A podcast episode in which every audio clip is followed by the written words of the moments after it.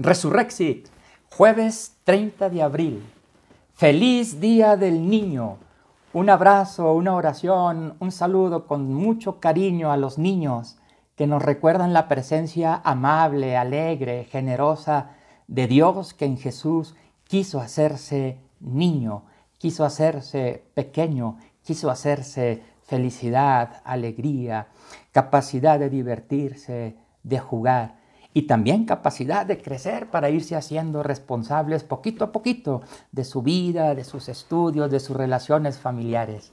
Niñas, niños del mundo entero, muchas felicidades. Este día recordemos de manera especial a los niños, hablemosle, dejemos que nos cuenten un chiste, hagamos una videollamada y veamos sus ojos, su sonrisa. Son los niños. Ellos nos recuerdan el reino de Dios. Pidamos de manera especial por los niños que en estos días sufren más por la carencia, por la pobreza, por los que no tienen padres. Felicidades a todos los pequeños, las pequeñas, en el Día del Niño. Continuamos nuestra reflexión teniendo como telón de fondo el texto de Jesús con los discípulos de Maús, Lucas 24, 13, 35. Y este encuentro de Dios para con su pueblo, Dios que educa, Jesús que forma, el Espíritu Santo que acompaña.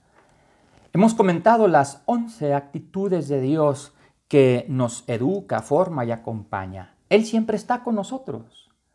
Recuerden esto que hemos venido descubriendo en nuestra reflexión, fijándonos en que Jesús de Nazaret, presencia de Dios su Padre entre nosotros, ha destacado estas características en su encuentro con los demás.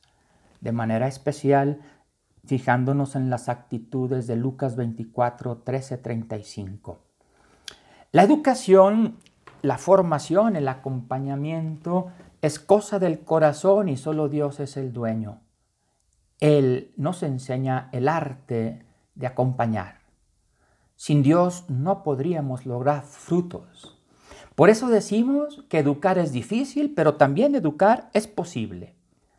Es difícil porque se constatan, cambios a nivel social, en la familia, en las relaciones interpersonales, en la religión. Cambios en nuestra sociedad, pérdida de valores. La pandemia que actualmente padecemos ha trastocado seriamente nuestras vidas. Sin embargo, es posible educar. Educar siempre será posible, pues las personas somos siempre educables. Somos capaces de crecer y de desarrollar nuestro potencial humano. Dios siempre ha sido paciente con su pueblo. Y Jesús siempre manifestó esa paciencia y esa confianza en sus discípulos y en todas las personas. Sí, Dios cree en el hombre. Dios cree en ti. Por eso, educar ser educados, ser formados, acompañados, es posible. Dios cree en ti. Educar es tomar conciencia de la complejidad. Ante toda dificultad lo importante es conocerla, enfrentarla, llamarla por su nombre. Solo así se podrá mejorar. Las personas somos educadores de los demás. El hombre es educador del hombre. Hoy, en todos los campos de la, de la sociedad, carecemos de credibilidad y de líderes auténticos. La falta de testimonio creíble genera desconfianza.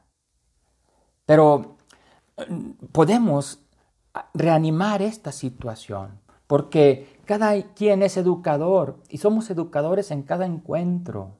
No nos podemos eximir no nos podemos excluir de la tarea educadora porque educamos con nuestras palabras, con nuestras actitudes, con nuestra presencia.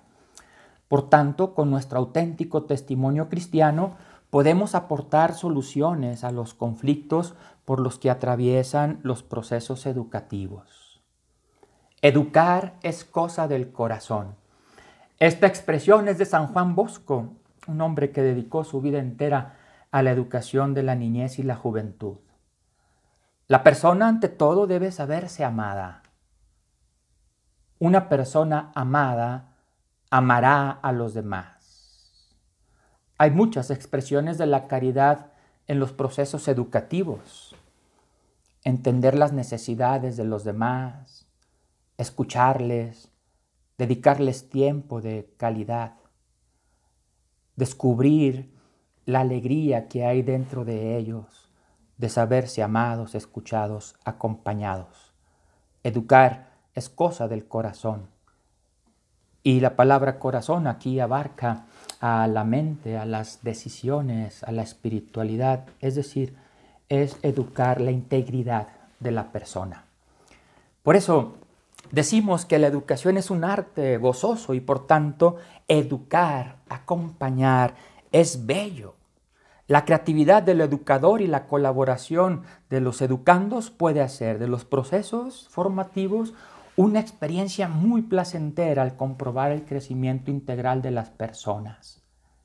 Educar es bello porque vamos descubriendo cómo sacamos de nosotros lo más hermoso de dentro y dentro nuestro está el Dios de la vida.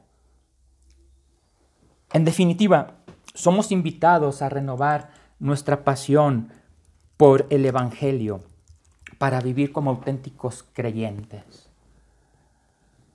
Como formadores, como acompañantes, queremos ayudar, pero para esto primero debemos alcanzar la propia maduración en un proceso que los acompañantes y educadores no, no pueden sustituir por nada.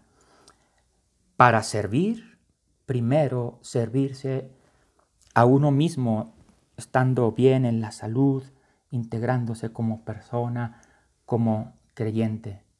Nadie da lo que no tiene. Hay que esforzarnos por establecer relaciones afectivas, fuertes, sanas, maduras. Comunicar el amor de Dios como una fuerza explosiva, como generando vida. El amor de Dios todo lo transforma. Y este amor se expresa en gestos muy concretos. La empatía, la aceptación, la acogida, el conocimiento profundo de las personas. En una palabra, en la misericordia. El Papa Francisco insiste, no se cansen de ser misericordiosos.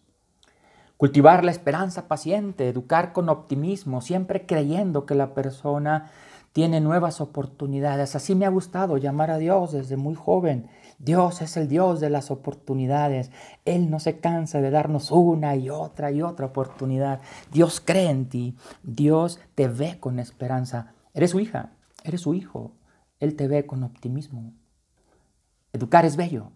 Renovar nuestra pasión por el Evangelio significa tener la certeza de que Dios nos educa, nos forma, nos acompaña de manera personalizada y como pertenecientes a un pueblo.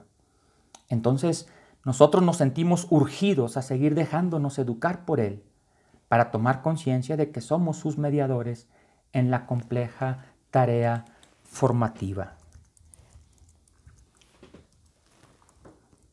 Te sugiero las siguientes preguntas para orar, para compartir.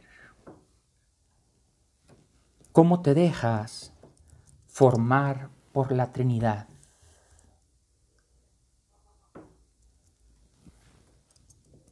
¿Cómo eres acompañante o formador de tu familia en estos momentos de contingencia? cómo te dejas formar y acompañar por tu familia. Resurrexit, nuevamente pequeñas, pequeños, feliz día del niño.